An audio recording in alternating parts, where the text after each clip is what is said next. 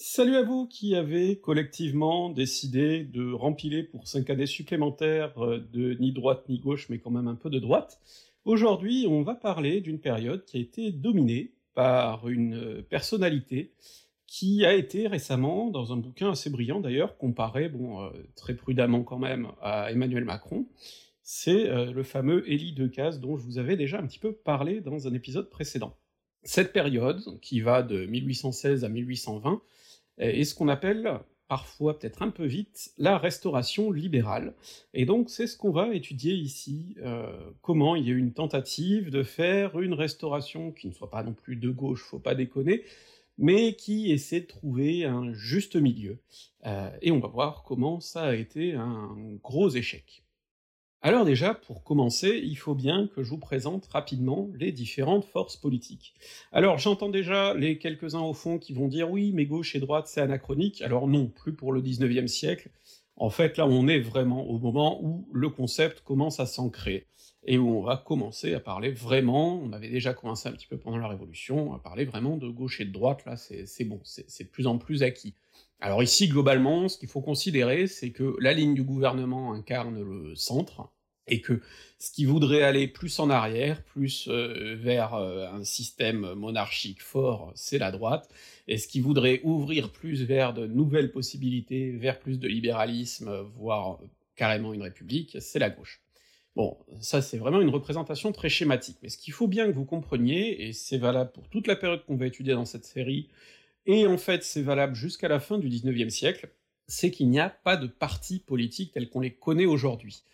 Alors il y a des groupements d'idées, euh, on pose des mots dessus pour essayer de les définir, mais il faut pas oublier que ce sont des groupements très fluctuants, à l'intérieur desquels les gens peuvent très facilement avoir des désaccords, et surtout comme il n'y a pas de discipline de parti, parce qu'aujourd'hui aussi au sein d'un parti il peut y avoir plein de désaccords, mais globalement, dans le système actuel, si vous voulez continuer à avoir des financements du parti, à gagner bénéficier, on va dire, de l'influence du parti, eh ben, des fois vous êtes obligé de fermer votre gueule. Bon, euh, là, à l'époque, c'est très différent, dans le sens où il est très facile de passer d'un groupement d'intérêt à un autre, d'une année à l'autre, d'un vote à l'autre, donc euh, là aussi, euh, du coup, chacun forge un petit peu son parcours, et c'est pour ça que c'est très difficile de donner des étiquettes aux gens.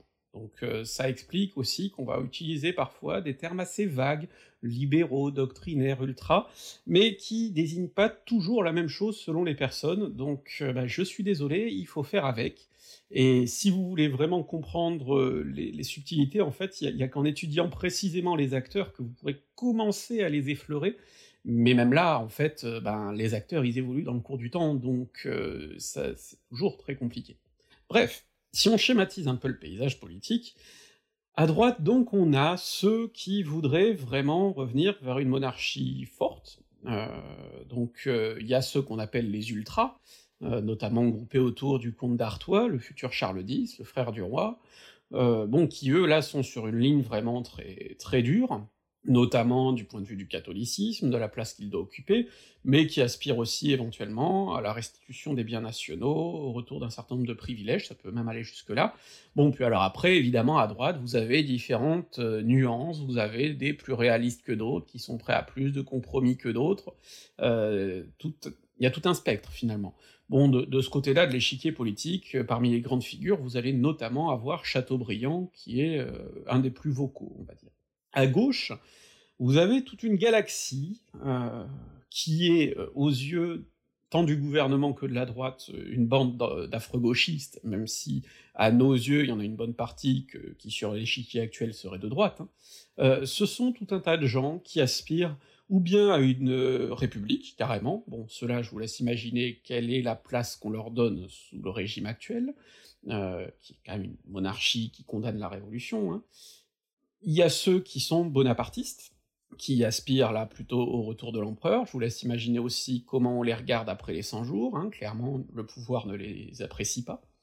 Il y a ceux qui sont favorables à une monarchie constitutionnelle et qui voudraient donc aller beaucoup plus loin sur ce côté parlementaire constitutionnel euh, qu'actuellement, ce qui fait que bon, vous trouvez une galaxie d'individus très très très variés, on pourrait penser à d'anciens révolutionnaires, mais on peut penser surtout à des figures euh, libérales comme Benjamin Constant, euh, il y a Lafayette aussi, donc tous ces gens-là qui évidemment n'ont pas du tout les mêmes idées, n'ont pas du tout les mêmes ambitions, mais il se trouve que malgré tout, ils sont au, sein d'une même nébuleuse qui veut que les choses changent, et donc tant que le pouvoir en place les empêche de mettre en place leurs propres changements, bah, ils sont bien obligés de se résigner, pas forcément à faire front commun, mais parfois à comploter ensemble, à se retrouver dans les mêmes cercles.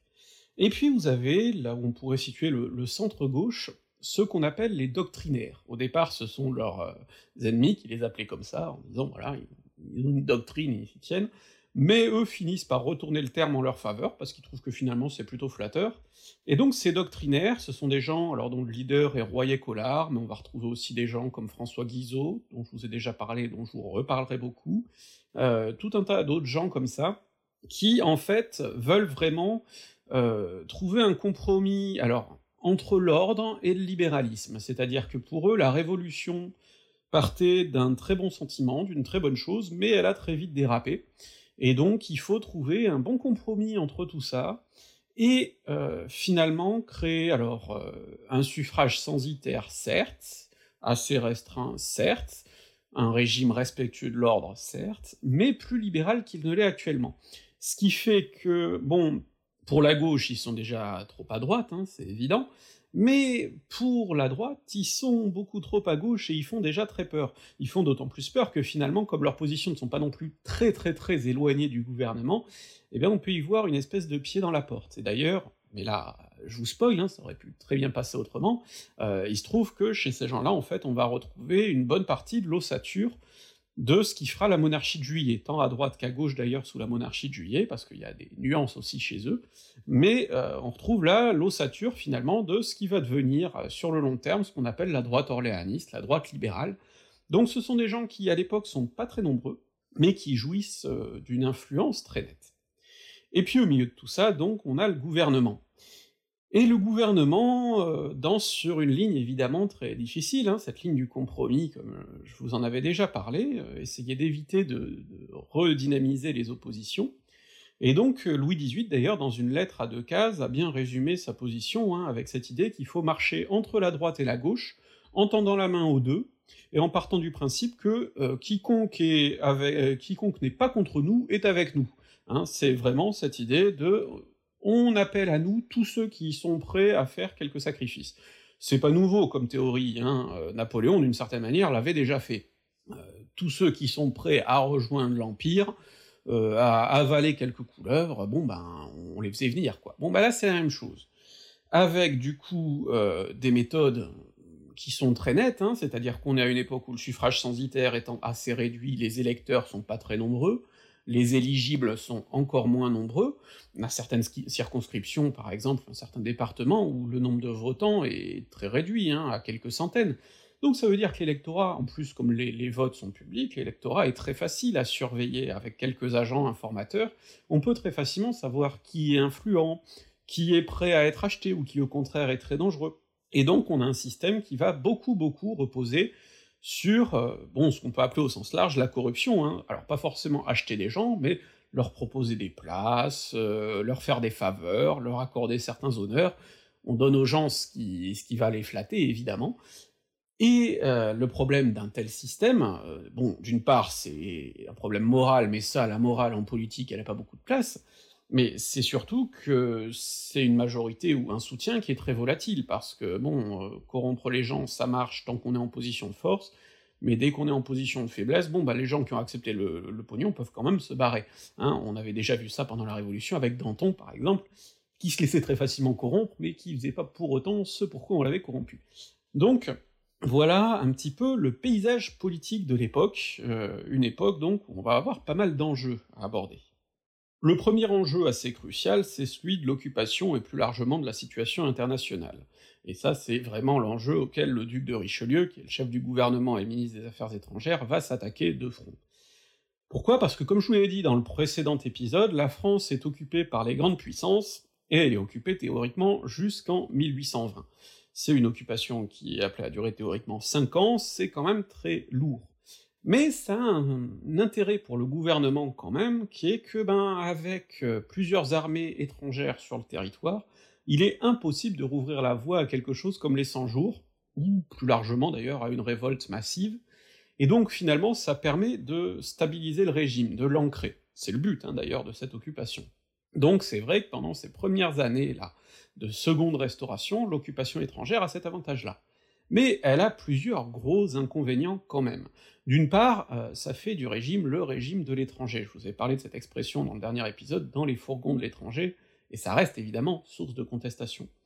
C'est d'autant plus source de contestation que l'occupation elle coûte cher, elle est pas marrante à subir pour les, gens qui sont occupés, et qu'en plus, en plus, évidemment, euh, quand il y a des crises de subsistance par exemple, eh bien euh, ça rajoute un poids sur les populations, et donc ça peut finir quand même par créer de l'agitation. Donc certes, l'occupation ensuite compense cette agitation, mais elle la suscite aussi un petit peu, donc sur le long terme, c'est pas bon.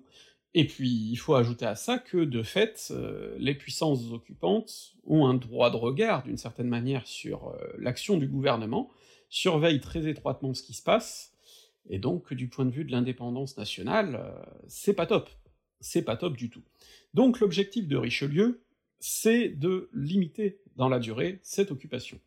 Il sait que, d'après le traité, il y a moyen de réduire euh, cette durée, et donc c'est à ce titre qu'en 1818, il va à Aix-la-Chapelle négocier un nouveau traité pour mettre fin à l'occupation.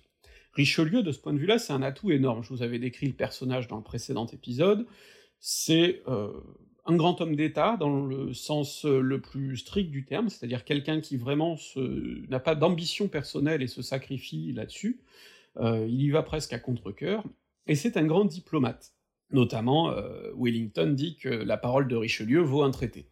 Donc c'est un homme qui est là pour rassurer, et c'est ce qu'il va faire à Aix-la-Chapelle, rassurer les autres puissances, et finalement il réussit à négocier que la France paie dès maintenant euh, une indemnité assez énorme, et qu'en retour, eh bien, dès la fin de 1818, les troupes euh, étrangères quittent le territoire avec deux ans d'avance. C'est une très grande victoire. Une très grande victoire qui se double d'une autre, c'est que la France retrouve une position de grande puissance dans le concert européen. En 1815, les puissances qui s'étaient coalisées contre la France, d'abord la Russie, la Prusse et l'Autriche, puis ensuite le Royaume-Uni s'y était ajouté, avaient formé ce qu'on appelle la Sainte Alliance. Et désormais, la France rejoint la Sainte Alliance. Et donc, comme vous avez les cinq plus grandes puissances européennes, les cinq puissances qui comptent en réalité, qui sont dans une même grande alliance, ben finalement, euh, ce sont elles qui vont gérer, arbitrer tout un tas de problèmes, et donc la France, là, retrouve une place euh, dans ce concert européen, qui est chargé, comme je vous dis, d'arbitrer les choses, d'éviter des grandes guerres, euh, tout en permettant justement aux différentes puissances ensuite d'avoir des, zones d'influence, etc. Et euh, il y a bon euh, quelque chose qui va durer comme ça jusqu'en 1824, quand le Royaume-Uni va quitter cette, cette Sainte Alliance. Mais donc, Richelieu, là, en 1818, a atteint son objectif, redonner à la France son indépendance et un statut de grande puissance. Alors, Richelieu, on suppose, comptait quitter de toute façon le gouvernement, ou en tout cas se, retirer vers ce moment-là, puisqu'il a vraiment atteint ce qui, ce qui était son objectif premier, mais à vrai dire, il y a des changements intérieurs en France, qui font que, de toute façon, il va être euh, poussé vers la sortie. En effet, au gouvernement, il y a Richelieu qui occupe euh, les affaires étrangères, mais il y a aussi le fameux Decazes, qui occupe le ministère de la police. Ce ministère-là, vous le savez, parce que je vous en avais déjà parlé avec le personnage de Fouché, c'est une place extrêmement importante. Hein. C'est vraiment quelque chose de crucial pour euh, contrôler beaucoup de choses. Decazes, c'est un bonhomme très intéressant, déjà parce qu'il détonne beaucoup, il est jeune, il a même pas 40 ans, ce qui fait que théoriquement il est même pas éligible sous le régime de la Restauration. Il est jeune et il a déjà les traits d'un ambitieux et d'un intrigant d'une certaine manière, puisque déjà sous l'Empire, il s'était intégré dans les milieux de la famille Bonaparte, il récoltait des informations un petit peu sur tout le monde, il savait plein de choses. Et alors au début de la Restauration, il fait pareil, il récolte énormément d'informations, il se fait euh, homme essentiel, son poste de ministre de la police évidemment lui donne d'autant plus d'outils, il se dote d'un réseau d'agents énorme, ce qui fait qu'il sait énormément de choses sur la situation du pays, sur les risques, ou au contraire sur les absences de risques, et il obtient l'oreille euh, de Louis XVIII, une oreille très très attentive, puisque très vite, en fait, Decazes devient le favori de Louis XVIII, euh, la position de favori, c'est quelque chose qu'on avait déjà retrouvé plutôt dans la monarchie, bon, euh, qui est vraiment un poste d'influence énorme de, de, la part de Decazes, notamment parce que Louis XVIII l'aime énormément, l'appelle mon fils, lui écrit à longueur de lettres, ils s'écrivent tous les jours, plusieurs fois par jour, il lui écrit à longueur de lettres qu'il l'aime beaucoup, tendrement, qu'il est son père, etc. Donc Decazes, de ce point de vue-là, a une position incontournable, d'autant que, ben, par cette place et ce réseau d'informateurs, finalement c'est lui qui peut ou bien rassurer ou peut bien effrayer le roi, euh, en minimisant certaines situations, en en grossissant d'autres. C'est ce qu'il a fait, en fait, pendant l'absence de Richelieu, en jouant sur certains complots ultra qui n'étaient pas forcément bien effrayants, mais en les grossissant pour montrer qu'il y avait encore un danger à droite, parce que Richelieu et Decazes, bon, au départ, ils s'entendent plutôt bien, ils sont partagés les choses, hein. Richelieu s'occupe des affaires étrangères, et Decazes gère qui, ce qui concerne la sphère intérieure, finalement, mais très vite, un désaccord se noue entre eux. Richelieu, lui, a un regret, c'est que le gouvernement soit un peu trop obligé de réprimer les ultras et la droite. Parce que Richelieu considère qu'effectivement, les ultras, pendant l'épisode de la Chambre introuvable, ont bien cherché la merde, et donc ont bien mérité un peu de répression, mais qui sont quand même moins dangereux que la gauche, et que maintenant il faudrait commencer à leur tendre la main. Decazes, pour sa part, est sur une ligne vraiment centriste. Ni droite ni gauche, on tend la main de chaque côté à ceux qui veulent, sans se faire utiliser par eux. Ce sont deux lignes qui très vite vont être inconciliables. Alors comme je vous ai dit, pendant l'absence de Richelieu, Decazes a joué sur certaines affaires à droite pour rendre la droite effrayante, pour justement ne pas suivre la ligne de Richelieu qui voudrait s'en rapprocher.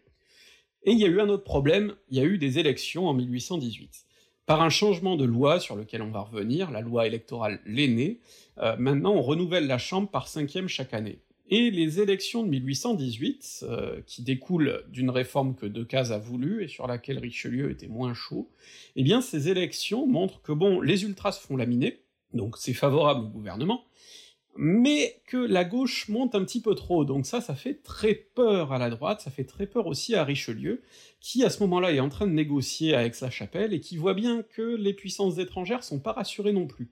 D'autant que, puisqu'il y a un cinquième renouvelé chaque année, il y a des élections qui sont annoncées pour 1819 et 1820, et que si les résultats doivent être similaires, eh bien ça veut dire qu'en 1820 il y aura une majorité de gens de gauche à la Chambre. Et ça, ça pue ça pue beaucoup pour euh, Richelieu, et même d'ailleurs en partie pour Decazes, qui commence à revoir un petit peu sa position sur cette loi électorale. Mais donc là, vraiment, on arrive à un nœud, un nœud de problème pour savoir ce qu'on fait. Est-ce qu'on revire à droite, ou est-ce qu'on reste sur la ligne centriste privilégiée par Decazes? Très vite, le gouvernement devient inconciliable. Par exemple, le ministre de l'Intérieur, l'aîné, euh, dénonce les intrigues et le despotisme de Decazes, donc le ministre de l'Intérieur qui peut pas blairer le ministre de la Police, ça pose quelques menus soucis. Donc il y a comme ça tout un tas de choses qui commencent à se faire, et Richelieu commence à envisager l'idée de refaire un gouvernement sans Decazes, et d'envoyer Decazes en mission diplomatique à l'étranger, ce qui relève de la placardisation. C'est inenvisageable pour Louis XVIII, qui aime beaucoup de cases, mais euh, malgré tout, comme le gouvernement ne tient plus debout, fin 1818, Richelieu remet la démission du gouvernement et commence à en préparer un autre. Manque de bol pour lui, il n'y arrive pas. Decazes, par contre, réussit à préparer un gouvernement. Alors il est obligé de recourir à un petit artifice, puisque euh, il n'a pas l'âge pour être chef de gouvernement, donc il met à sa place un général de sol, c'est un gars tout mou, et euh, ce sera sa seule euh, fonction gouvernementale d'ailleurs, et euh, tout le monde sait bien qu'en fait c'est Decazes, hein, l'homme fort du gouvernement, d'autant que Decazes réussit à récupérer en plus de la police le ministère de l'Intérieur et à fusionner les deux, ça lui donne donc beaucoup, beaucoup, beaucoup plus d'influence sur le territoire, un beaucoup plus gros réseau d'informateurs, et donc tout le monde comprend bien qu'à partir de cette fin 1818, eh bien s'ouvre euh, un ministère véritablement de cases, une période où on va tenter une politique telle que la voudrait de cases. Ceci étant, faut pas imaginer que cette crise et ce changement de gouvernement euh, sont une rupture très nette. C'est pas pour rien qu'on parle de restauration libérale pour la période qui va de 1816 à 1820, euh, puisqu'en fait, déjà avant, donc pendant le ministère Richelieu, il y avait déjà eu des réformes qu'on considère comme relevant de la restauration libérale. Alors je vais vous parler de ces, réformes-là, qui sont donc surtout trois grandes lois importantes, et la première, c'est la fameuse loi L'aîné de 1817, dont je vous ai déjà un petit peu parlé, la loi électorale. C'est une loi qui fixe en fait les euh, codes du, mode de, scrutin euh, pour la restauration, même si en fait très vite on va revenir dessus en partie. Donc euh, notamment, on, on s'accorde sur le suffrage censitaire, ça y avait pas grand doute, fixé à 300 francs, ce qui est une grosse somme pour l'époque, hein, euh, et donc, euh, le sens, pour voter 300 francs, il faut avoir 30 ans minimum, pour être élu, le sens est de 1000 francs et il faut avoir 40 ans minimum. On est sur des élections qui se déroulent euh, à l'échelle du département, et il n'y a pas de degré. Et surtout, on est sur ce fameux système où on renouvelle par cinquième chaque année, pour éviter un changement brutal de majorité lors d'une élection. Alors, sur le papier, c'est une grande victoire pour les libéraux. Pourquoi? Parce que les ultras, eux, auraient privilégié un autre système. Les ultras militaient pour un suffrage plus large à la base, mais à plusieurs degrés. Alors c'est pas forcément simple à comprendre, donc imaginez par exemple le Sénat aujourd'hui. C'est la comparaison est moyenne, hein, mais ça vous donne une idée. Euh, le Sénat, euh, en fait, vous avez vous vous votez pour euh, des maires, des conseillers régionaux, etc., etc. Et ensuite, ces gens-là votent pour des sénateurs. Il y a plusieurs degrés.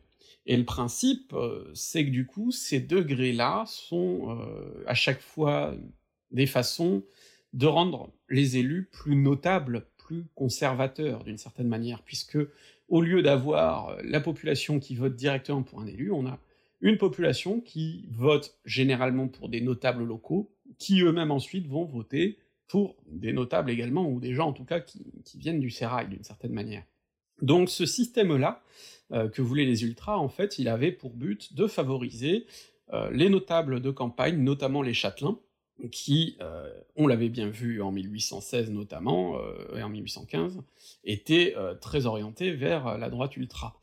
À l'inverse, là, le suffrage censitaire tel qu'il se dessine, sans, sans degrés, euh, eh bien c'est un suffrage qui favorise plutôt la bourgeoisie, à différents niveaux, à certains endroits ça peut même aller jusqu'à de la moyenne ou petite bourgeoisie, et donc qui favorise les libéraux. Et donc on va voir d'ailleurs que dans les résultats d'élection, c'est plutôt la gauche qui va tirer son épingle du jeu ici, au point d'ailleurs que très vite, l'aîné va regretter sa loi, mais pas que lui en fait, tout le gouvernement va se rendre compte que c'est peut-être allé un petit peu loin. Mais en tout cas, cette loi donc euh, nuit beaucoup à la droite. La deuxième loi très importante dont il faut parler, c'est la loi Gouvion-Saint-Cyr, 1818 si je me trompe pas, euh, qui est une loi euh, sur la conscription, sur la, formation du, service militaire, et qui va fixer en fait les règles du jeu pour euh, un bon demi-siècle. Cette loi-là, quelle est son, idée? Bon, bah, c'est de, déterminer comment notamment on va désigner les conscrits, et ça, il est décidé que euh, une fois qu'on aura euh, rempli le contingent des, volontaires, et qu'il faudra compléter par des gens qu'on désigne, eh bien on les désignera par tirage au sort. Donc ça, c'est un premier point. Mais ensuite, et c'est là que c'est plutôt favorable aux classes supérieures évidemment, il y a aussi noté que euh, quelqu'un tiré au sort peut payer quelqu'un d'autre pour faire le service militaire à sa place. Et donc là, vous vous doutez bien que c'est pas le paysan du coin qui va pouvoir payer pour quelqu'un d'autre à sa place, donc c'est plutôt destiné euh, aux bourgeois hein, qui, voudraient éviter d'aller avoir à, partir faire leur service. Mais il y a aussi d'autres éléments dans cette loi qui font très très très peur à la droite. Alors d'une part, il y a le fait que euh, l'ampleur de la noblesse dans l'armée est très réduite, puisque ses positions favorables du point de vue des grades et, des postes d'officiers sont, très réduites, là, par cette loi. Et d'autre part, il y a la création de ce qu'on appelle une réserve d'actives, qui effraye beaucoup euh, à droite parce qu'on a très peur que ça devienne très vite un vivier de bonapartistes. Et de fait, euh, comme on le verra dans le prochain épisode notamment, l'armée va quand même pas mal être un vivier euh, de gens agités, qui complotent un petit peu. Alors ça met jamais totalement en danger le régime, hein, mais enfin, ça s'agite quand même un petit peu à l'intérieur, et donc ils ont pas totalement tort sur ce coup. Et puis alors il y a la dernière loi, euh, loi très très importante, en 1819, là, sous le gouvernement d'Ocase, la loi de Serres, qui est une loi sur la liberté de la presse. Euh, c'est une loi qui libéralise la presse comme elle ne l'avait jamais été depuis le début de la Révolution. Et en fait, euh, on fait disparaître la censure préalable, la presse, de fait, euh, a le droit de publier énormément de choses, même s'il y a des règles à respecter, c'est-à-dire que on ne peut évidemment pas appeler inciter au délit, on ne peut pas faire outrage aux bonnes mœurs, on ne peut pas diffamer, et euh, on ne peut pas attenter euh, à la personne royale, évidemment. Donc il y a quand même des restrictions, mais enfin c'est une loi qui ne plaît pas du tout euh, aux plus conservateurs, hein, qui n'aiment pas ce libéralisme-là, mais d'un autre côté il y a un paradoxe, c'est que maintenant que la presse est très libéralisée, eh bien tant à gauche qu'à droite, on va en profiter, on va profiter de l'occasion. Ce qui est donc un paradoxe intéressant à droite, puisqu'on a des gens qui sont anti-libéraux, mais qui profitent de cette libéralisation pour la dénoncer d'une certaine manière, donc c'est un paradoxe assez intéressant, mais qui est un paradoxe assez constant d'ailleurs euh, chez la droite la plus réactionnaire, hein, qu'on retrouve encore aujourd'hui, euh, et qu'on avait retrouvé d'ailleurs au, début du, du 19e siècle, ou euh, au début du 20e siècle, où par exemple pour voter la, la loi de, 1905, eh bien les, conservateurs retournaient les, idées de liberté et d'égalité contre les républicains en disant que la loi de 1905 était une atteinte aux libertés et à l'égalité, ce qui n'était pas le cas d'ailleurs, mais bref. Donc euh, là on a déjà ces, paradoxes qui se naissent. Puis alors, du point de vue économique aussi, hein, on a un certain libéralisme qui se dessine, Bon, bah c'est pas nouveau, hein, on l'avait déjà vu sous la Révolution, mais là c'est beaucoup plus marqué, notamment parce que on veut rattraper le retard sur l'Angleterre, donc on appelle beaucoup d'experts, on essaie de donner une grande place aux industriels, etc.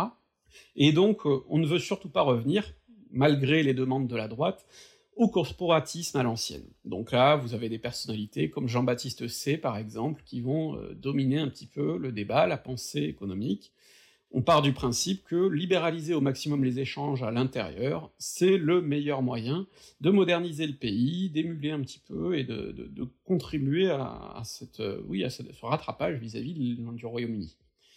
Euh, attention par contre, libéralisation à l'intérieur, pas à l'extérieur. Hein. Vis-à-vis de l'extérieur, on reste très très protectionniste, on est sur une ligne euh, colbertiste hein, finalement. Donc voilà, il y a tout ça qui se noue.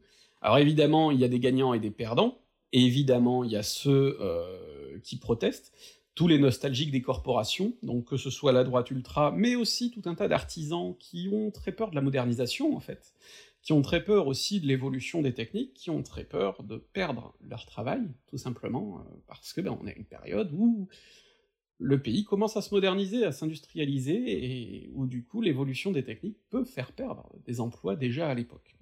Donc il y a tous ces enjeux-là qui traversent le pays. Alors comme je vous l'ai dit, sous le gouvernement de Decazes, il y a une aspiration hein, qui est de trouver un compromis entre gauche et droite en faisant d'une certaine manière plaisir tantôt aux uns, tantôt aux autres, sans aller trop loin euh, où que ce soit. Le souci, c'est que vous vous doutez bien que cette méthode-là marche très mal. Déjà parce qu'en essayant de rendre tout le monde content, généralement on est obligé de s'arrêter très vite dans une direction pour repartir dans l'autre, ce qui fait qu'on fait très vite des déçus des deux côtés donc ça c'est un premier problème. Mais le pire, c'est que le gouvernement, qui est pas bien nombreux pourtant, hein, ils sont que six ministres, eh bien ils arrivent à se diviser en deux. Parce qu'il y a la ligne de Case, qui veut vraiment rester très au centre, et il y a la ligne de Serre, qui, lui, euh, à la justice, euh, voudrait plutôt diriger le gouvernement vers les doctrinaires. Or, la ligne de Decazes, c'est les doctrinaires, on les utilise, mais on ne se laisse pas utiliser par eux. Donc, voyez là que les choses commencent à être très compliquées pour la position du gouvernement. Il est de plus en plus critiqué à droite comme à gauche, parce que ben on se rend bien compte que euh, cette technique-là, du cul entre deux chaises, elle ne marche pas vraiment. Euh, Guizot, notamment, euh, résume ça en disant que euh, Decazes est persuadé que tout peut se guérir avec de la tisane. Et le problème, c'est que, ben non, on ne guérit pas tout avec de la tisane, et qu'à un moment, il faut faire des, réformes, des vrais, dans une direction. Et Decazes, ne voulant aller dans aucune direction, ne peut pas vraiment faire avancer les choses, et donc de plus en plus, les frustrations se dessinent, à gauche comme à droite. Il y a un bon exemple de ce problème de la politique de Case, c'est la loi de Serre sur la libération de la presse. Parce que cette libéralisation de la presse, de Case, lui, il était contre initialement, donc il la voit comme un compromis, une main tendue vers la gauche. Mais la gauche n'est pas forcément particulièrement joyeuse non plus, parce que eux, ils avaient un projet de libéralisation de la presse, mais qui allait plus loin, et qui s'est fait refuser du coup. Donc, en faisant ça, Decazes, déjà, va trop loin à gauche à ses yeux, mais la gauche considère qu'il ne va pas assez loin. Donc il se fait des ennemis partout. Mais de la même manière, quand euh, Decazes se rend compte qu'à la Chambre des Pairs, donc la Chambre haute, il y a euh, beaucoup trop de gens trop à droite pour la politique qu'il veut mener, eh bien il a un levier sur lequel il peut jouer. À la Chambre des Pairs, euh, il est possible de nommer autant de pairs qu'on veut, puisqu'il n'y a pas de limite, pour noyer finalement la majorité, en rajoutant des gens fidèles. C'est un outil dont le roi peut évidemment profiter très facilement, et donc là, Decazes s'arrange pour faire nommer une soixantaine de pairs pour faire basculer la Chambre des pairs un petit peu plus dans le sens de sa politique, un petit peu plus vers la gauche. La gauche pourrait se réjouir de ça, mais elle est pas dupe, elle comprend bien que déjà c'est une manœuvre totalement autoritaire et donc qui va pas du tout dans le sens de ses idées, mais qu'en plus c'est justement une grande manœuvre, un grand effet de manche. Donc, ça ne plaît pas du tout. Résultat, chaque fois que tend la main, bah finalement, euh, les gens ne sont pas dupes, ils comprennent bien. D'autre part, euh, il y a des problèmes insolubles, parce que on est dans un pays qui est clivé, s'il y a un clivage gauche-droite, c'est qui vient pas de nulle part, et notamment il touche à la Révolution. Et il y a par exemple cette bonne vieille question là de l'héritage révolutionnaire, et par exemple la question des anciens régicides et de l'amnistie. Au début, bon, il y avait eu cette solution de compromis, on amnistie un maximum de gens, mais les régicides par contre on les punit. Et là, ben, il y en a certains qu'on voudrait gracier, amnistier maintenant, et notamment la gauche milite en leur faveur. Et donc on se retrouve avec une situation où, pour faire plaisir à tout le monde, ben, finalement le gouvernement peut successivement à la Chambre dire que oui, même la Convention était un régime honorable, scandale à droite évidemment, mais juste après, il peut se retourner complètement quelques jours plus tard en disant jamais, jamais, jamais on amnistiera de régicide, puis quelques jours après encore, finalement amnistier quelques régicides. Résultat, ben, euh, comme je vous disais, hein, en tendant la main de chaque côté en même temps, ça marche pas. Tout le monde se rend bien compte que ça ne marche pas. Faut ajouter à ça des scandales. Par exemple, on se rend compte que le fameux baron Louis, qui est le ministre des, Finances, hein, qui déjà au début de la Restauration avait joué un grand rôle, je vous en avais parlé, on se rend compte qu'il se débrouille pour pas payer tous les impôts qu'il devrait et puis qui se débrouillent pour se faire acheter par des gens pour leur diminuer leurs impôts. scandale, évidemment. Un peu l'affaire Cahuzac avant l'heure, d'une certaine manière. Et puis, il y a des rumeurs qui circulent de plus en plus, un peu partout. Euh, des rumeurs sur la mort du roi, des rumeurs sur, encore une fois, le retour des, le retour euh, des biens nationaux dans les mains de leurs propriétaires originels, tout un tas de rumeurs comme ça, souvent totalement fantaisistes, mais évidemment les libéraux les laissent circuler, parce qu'ils savent bien que plus il y a d'agitation, plus ça peut aller dans leur sens. Donc il y a tout ça là qui, commence à bouillonner, bouillonner, au point qu'à l'étranger on commence vraiment à se demander si ça va pas déboucher à nouveau sur une révolution, hein, on en est à ce stade-là. Donc la situation est tendue. Alors en fait, pour comprendre ce qui s'est passé là, ben, l'auteur Jean-Baptiste Galen, qui très récemment a fait un bouquin euh, très bon sur ces, années de 1818 à 1820, où il revient très factuellement là-dessus, alors effectivement, dans, l'introduction et la conclusion, il compare ça très rapidement à Emmanuel Macron, mais je pense que c'est surtout l'éditeur qui a joué sur cet angle-là, parce que il force pas sur sa comparaison, et effectivement, la comparaison en plus par moment se tient. Bon bah en tout cas, il montre bien qu'en fait, Decazes, là, a tué le débat politique en privant les mots de leur sens d'une certaine manière, en cassant, en essayant de faire disparaître des clivages qu'on ne peut pas faire disparaître, et de fait, il a rendu le débat impossible. Et quand le débat est impossible, eh bien on est obligé de recourir à des formes violentes. Et c'est ce qui commence à se passer là. Les gens sont obligés de plus en plus à recourir à des formes violentes, puisque il n'y a plus de terrain possible pour l'expression des dissensions dans le milieu politique, puisque ben, le milieu politique est d'une certaine manière amorphe. Donc, vous avez ça qui se crée là, ce, climat-là, alors qui peut rappeler des choses hein, sur aujourd'hui, mais on voit bien aussi que les conséquences sont différentes, parce que manifestement Macron tient quand même vachement mieux que Decazes, et donc vous avez là ce, ce problème qui se tend, et une résolution possible, ce serait qu'une majorité se dégage à la Chambre des députés, soit en faveur des royalistes, soit en faveur d'une solution plus à gauche, mais en tout cas une majorité qui force le gouvernement à aller dans un sens. Et de ce point de vue-là, il y a les élections de 1819 qui se profilent pour renouveler pareil un cinquième de l'Assemblée. Et Decazes reste sur sa ligne du Ni droite ni gauche, on tend la main à tout le monde, on essaie de faire un compromis. Donc concrètement, ça veut dire quoi? Ça veut dire que dans les départements qui penchent à gauche, ils présentent des gens de gauche, dans les départements qui penchent à droite, ils présentent des gens de droite. Il essaie d'avoir cette espèce de ligne-là, ce magma un peu bizarre, pour garder un maximum de députés gouvernementaux. Or, les résultats ne vont pas du tout dans son sens sur ces élections. En fait, les gouvernementaux se prennent une bonne branlée.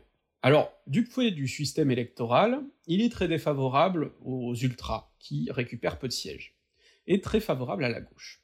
Et ce qui est intéressant, c'est qu'en fait, dans ces élections, justement, tant les ultras que la gauche ont joué à ce qu'on pourrait appeler la politique du pire.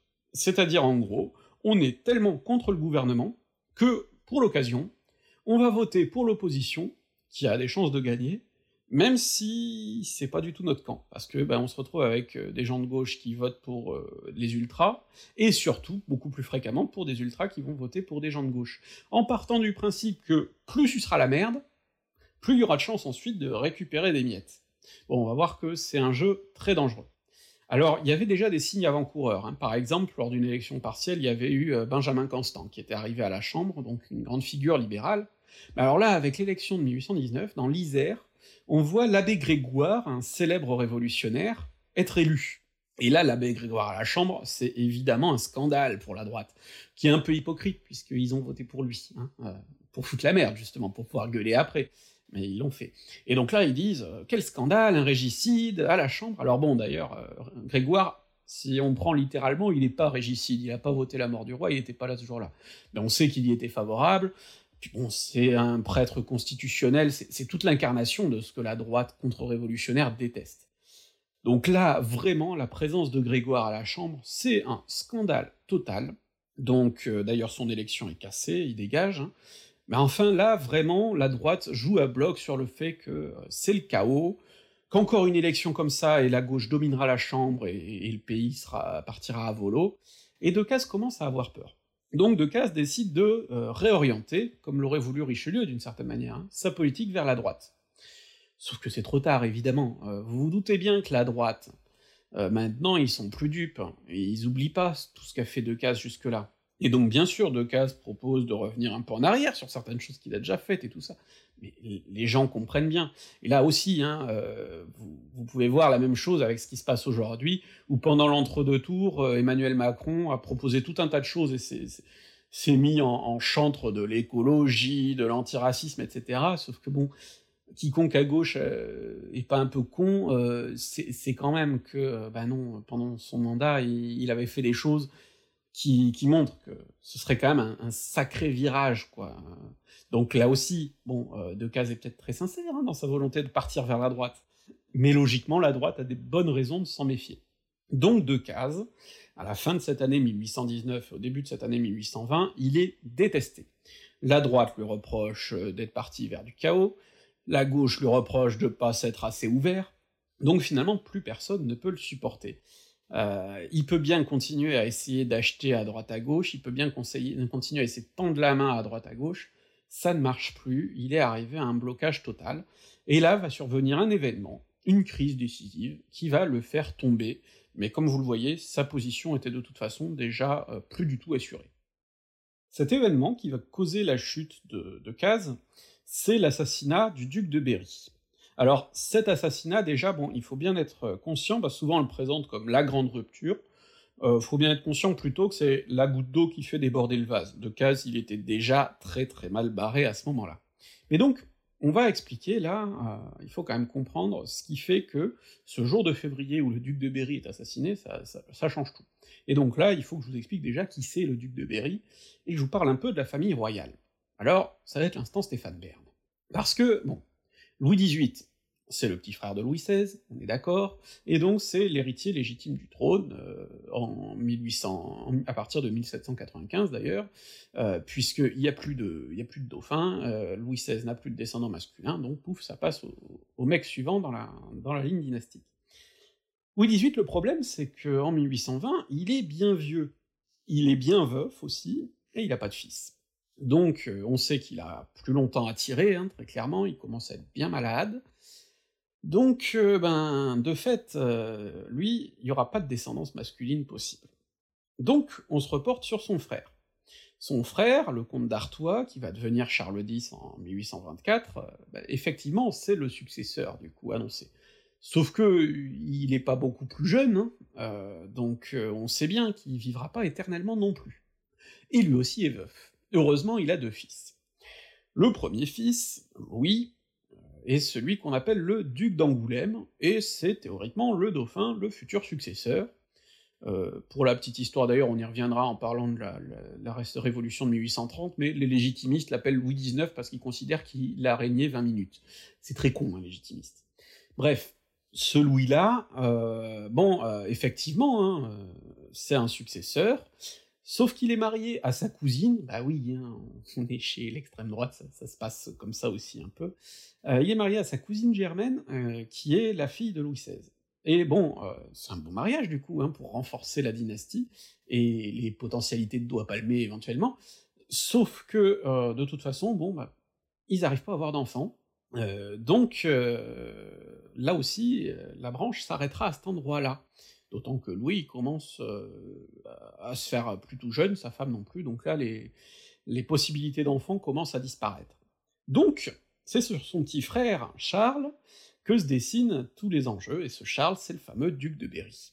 Et Charles, bon, euh, on va dire qu'il est connu comme un, chaud lapin, un peu libertin, même si, comme papa, il est sur une ligne très ultra, très dévote, etc., mais bon, on sait bien que entre ce qu'on dit et ce qu'on fait, hein, voilà. Donc euh, Charles, il, a cette position un peu ambiguë, euh, on lui connaît plusieurs enfants illégitimes, et en 1820, par contre, il n'a pas de fils légitime. Donc c'est vraiment sur lui, sur ses petites épaules, et ses petites couilles du coup aussi, que repose l'avenir de la dynastie. Or, ce soir-là, de février, euh, à la sortie de l'opéra, euh, alors qu'il raccompagne madame à la voiture, eh bien, il se fait poignarder par un ouvrier bonapartiste, Louvel, alors on a parfois présenté son geste comme le geste d'un fou, mais en fait Louvel il sait très bien ce qu'il fait. C'est un ouvrier relativement qualifié euh, et qui a vraiment des idées bonapartistes et qui, en poignardant le duc de Berry, considère euh, qu'il va éliminer la race des tyrans, la race des Bourbons, ce qui est pas totalement con, hein, puisque c'est l'avenir de la dynastie qu'il poignarde Donc euh, Louvel poignarde le duc de Berry, alors celui-ci met un bon moment à mourir à l'opéra, euh, et alors là on a évidemment toute une mythologie qui se met en place, avec euh, du vrai, hein, mais une part de, mise en scène évidemment après dans la presse, puisque le duc de Berry, qui était jusque-là un peu libertin, un peu... voilà, bon bah là, ça devient une espèce de, souverain idéal, euh, il est indulgent, il dit qu'il faut gracier son assassin, et puis surtout, surtout, euh, il reconnaît qu'il a eu des enfants illégitimes, donc il essaie de faire la paix avec son âme d'une certaine manière, hein, de, mettre son âme en paix, et surtout il révèle aussi que sa femme est enceinte. Et alors effectivement, quelques mois plus tard, elle va accoucher d'un petit garçon, euh, on dira l'enfant du miracle, puisque du coup l'avenir de la dynastie est un peu plus assuré. Ce petit garçon, sur le long terme, ça va devenir le comte de Chambord, et donc c'est lui qu'on retrouvera dans les années 1870, au début de la Troisième République, euh, refusant euh, qu'on abandonne le droit peau blanc et donc euh, renonçant de fait au trône.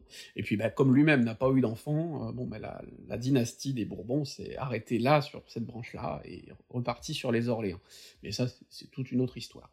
Donc, fin de l'instant Stéphane Bern, mais l'événement du coup est majeur, parce que au moment de cet assassinat, on ne sait pas qu'il y aura potentiellement un avenir pour la dynastie, ça fait très peur, parce que ça veut dire que s'il n'y a pas de petits garçons qui n'évitent, euh, ensuite ce sera les Orléans qui récupéreront le truc, et on sait qu'ils sont plus libéraux, qu'ils sont plus liés à la Révolution, pour les ultras c'est inenvisageable.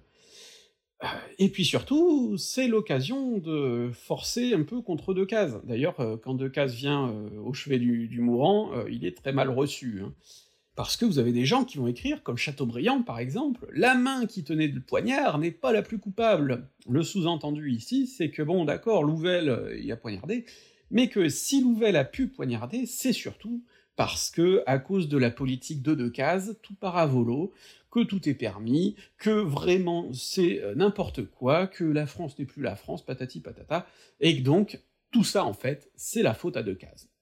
Bon, euh, là, on, retrouve une grosse ficelle qui est utilisée par les opposants politiques de tous bords euh, et de tout temps, hein, d'une certaine manière, c'est que, dire aujourd'hui, euh, on a la même chose quand il y a un attentat, hein, évidemment, c'est de la faute du gouvernement. C'est traditionnel de le dire, même si en fait, une fois la majorité changée, bah, les opposants là se rendent bien compte que quand il y a un attentat, c'est pas de leur faute, mais du coup, les précédents peuvent dire ah c'est de la faute au gouvernement à nouveau. Bon bah là c'est un peu la même chose, c'est un prétexte, on est d'accord. De Caz, il a rien commandité du tout, il a rien à voir avec l'assassinat, mais ça permet de décrédibiliser encore plus sa politique. Decazes l'a bien compris, hein. il vire encore plus à droite, il essaie de mettre en place des lois d'exception, tout un tas de choses pour essayer de contrebalancer les choses, de vraiment montrer, bon maintenant c'est sérieux, là on part sur de la droite, euh, fini les conneries, parce que Decazes au fond, c'est de là qui vient d'ailleurs, hein. au tout début même les ultras l'avaient trouvé plutôt convaincant, donc c'est quelqu'un qui est prêt à bouffer à tous les râteliers sans aucun problème, euh, s'il faut. Euh, bon maintenant que sa technique du ni gauche ni droite ne marche plus, il est tout à fait prêt à aller euh, totalement à droite. La droite y est beaucoup moins prête, et notamment dans la famille royale, en fait, toute la famille va faire pression sur Louis XVIII, en disant là, il faut que Decazes dégage. Et bon, bah Louis XVIII, c'était le dernier atout dans la manche de Decazes, hein, c'était le dernier qui lui permettait de rester là. Donc euh, Louis XVIII finit par accepter, et puis on se rapproche de Richelieu. Le comte d'Artois explique à Richelieu qu'il est prêt à mettre de l'eau dans son vin, à ne pas faire une opposition ultra trop forte si Richelieu prend le pouvoir. Richelieu accepte, et donc à peine une semaine après l'assassinat du duc de Berry, en février 1820, la parenthèse de Case se referme, et Richelieu prend le pouvoir. Alors ça va pas être un ministère très long, le ministère Richelieu, très vite les ultras euh, vont prendre un peu plus le dessus, c'est ce qu'on verra dans le prochain épisode, mais donc, on est enfin à un moment où la restauration, après quelques années de flou politique, se clarifie très nettement. Elle se clarifie très nettement pour la droite qui prend le pouvoir, mais elle se clarifie très nettement aussi pour la gauche, qui comprend bien, euh, des républicains aux libéraux, voire même aux doctrinaires, là, que désormais leur seule place possible, c'est dans l'opposition. Alors une opposition qui peut prendre différentes formes, hein, ça peut être le complot, ça peut être l'opposition dans les urnes, mais en tout cas, ça clarifie les choses. Ils ne peuvent pas essayer d'être du côté du gouvernement. Il va falloir euh, mener euh, un véritable front. Et d'ailleurs, on va voir que dans la période qui suit, bah, vous avez des gens comme Guizot, par exemple, qui vont être euh, réprimés, dans le sens où ils vont perdre leur poste à l'université, des choses comme ça, pour leur position doctrinaire. Donc là, on, va vraiment voir ce, genre de choses commencer à se dessiner. Et donc, évidemment, ça va clarifier le paysage politique, puisque on n'est plus dans de la soupe molle, on est dans une politique marquée, et donc dans une opposition marquée. Euh, et là, je trouve que ça renvoie pas mal à ce qu'on est en train de voir finalement, et je suis content d'avoir tourné cet épisode maintenant que les présidentielles se sont écoulées, parce que j'avais écrit avant, je savais pas trop à quoi on allait aboutir, et là, j'ai l'impression, on est au lendemain de, l'accord euh, qu'on dit historique entre euh, en fait toutes les forces de gauche. On voit tous les éléphants du PS qui sont en train de s'embarrer parce que ben ils se rendent compte qu'ils ont plus le contrôle sur le parti et qu'il est en train de devenir trop à gauche pour eux. Et euh, je trouve que c'est intéressant ce qui se passe aujourd'hui parce qu'il y a une clarification là aussi. On secoue un bon coup la passoire pour que la gauche redevienne à gauche et que ben, ceux qui voudraient une gauche de droite qui fasse des compromis très gros avec la droite et qui finalement servent une soupe, hein, le fameux PS orienté à droite qui en fait faisait une politique qui n'avait pas grand-chose euh, à envier à celle de Sarkozy par exemple, et eh ben ceux-là, ils vont être obligés d'une certaine manière là de, de, partir vers la droite, ils pourront plus euh, se dire de gauche. C'est un petit peu la même chose qui se passe euh, là à cet instant décisif, en 1820, on secoue un coup la passoire, maintenant, il y a une gauche, une droite, et il n'y a plus de juste milieu. Et donc ça laisse de la place à une potentielle alternance politique, ou en tout cas à de vraies luttes politiques. Et donc là, c'est vraiment de ce point de vue-là, je pense, euh, une nouvelle période qui s'ouvre, celle dont on parlera dans le cinquième épisode.